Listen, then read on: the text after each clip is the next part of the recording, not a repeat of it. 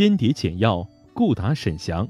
本句写应酬之方，是说书信对答要详略得当，意思是书信公文简明扼要，解答问题审慎周全。奔马杀犬。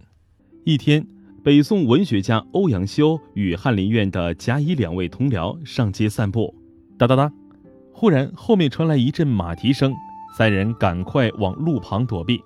只见一匹枣红马飞奔而过，可能是受惊了。嗷！不远处又传来一阵狗的哀叫声。大家走到跟前一看，原来一只黄狗卧在地上，身子痉挛着。折腾了一会儿，便一动也不动了。我看见了，是马蹄不留情，踏到狗身上了。这条狗也该死，谁让它挡在路当中晒太阳的？常言说，好狗不挡道啊。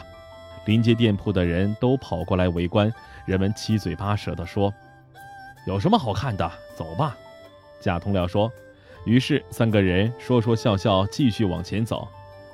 咱们试着各说一句话，记录刚才发生的这件事。欧阳修提议道：“好啊，你俩比试比试，我做裁判，看谁继续的好。”乙同僚应和道：“那我就在永叔面前献丑了。”甲想了想说：“有犬卧通衢，一马蹄而死之。”欧阳修一听，笑道：“如果让你编写史书，恐怕一万卷也写不完，怎么能那样繁琐呢？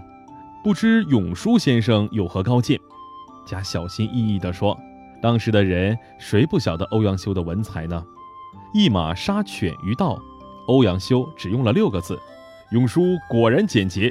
不过照我看，似乎粗疏有余，精细不足。乙同僚说，出事的原因不清楚。倘若犬是立着，或者跑着，或者在狭窄的小巷，何至于丧命呢？再说，奔马究竟是怎样杀犬的，也语焉不详。如此看来，贾公略胜一筹。